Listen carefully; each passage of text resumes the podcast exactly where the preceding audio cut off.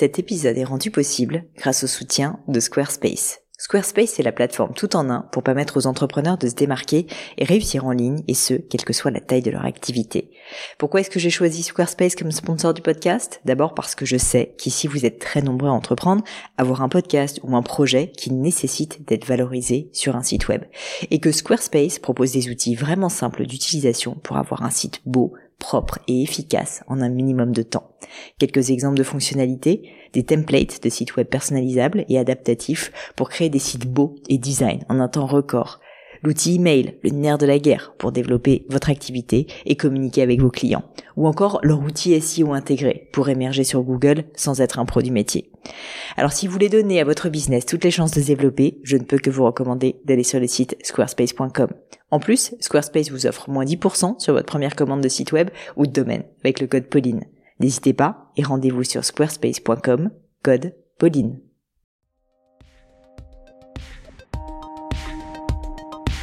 Hello à tous, ici Pauline Agneau et bienvenue sur mon podcast. Pour un dimanche sous le sceau de l'inspiration, je vous laisse découvrir un extrait de mon interview à venir dès demain matin.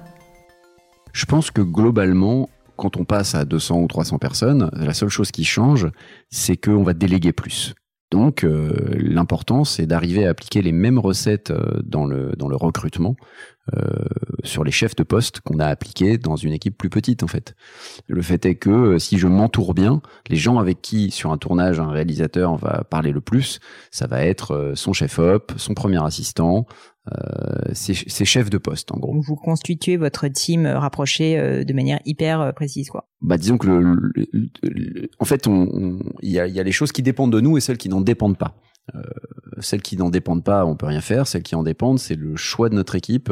et donc, quand on a le choix, et eh ben en fait, c'est à nous d'aller chercher les choses qui vont convenir le mieux à la constitution de ce casting. Mm.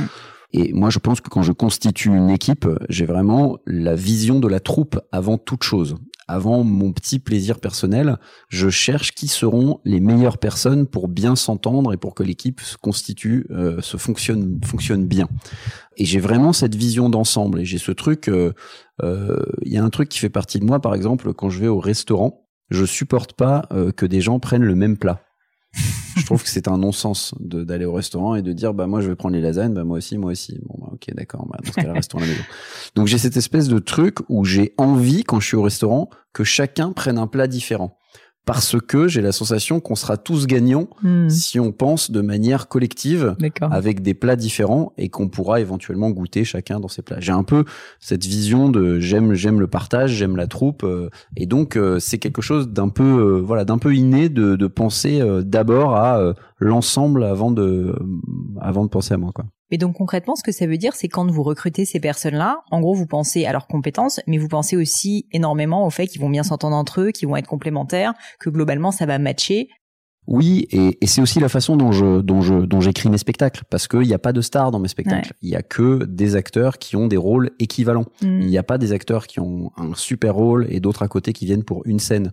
Tout le monde défend son rôle avec autant de, de vigueur parce qu'ils ont une importance équivalente. On C'est vraiment des spectacles de troupe. Et c'est comme ça que j'essaye de voir mes équipes. Il faut que tout le monde se sente investi d'un pouvoir équivalent, ouais, d'une mission commune, quoi. Sinon, euh, sinon, bah, on est dans un monde hyper hiérarchisé avec euh, des sous-fifs, des chefs, etc. Et c'est là que commencent les, les les inégalités en fait. moi, mon, mon, je pense que mon idéal, c'est la, c'est la diminution des inégalités, euh, quelles qu'elles soient. Euh, mais sociale principalement.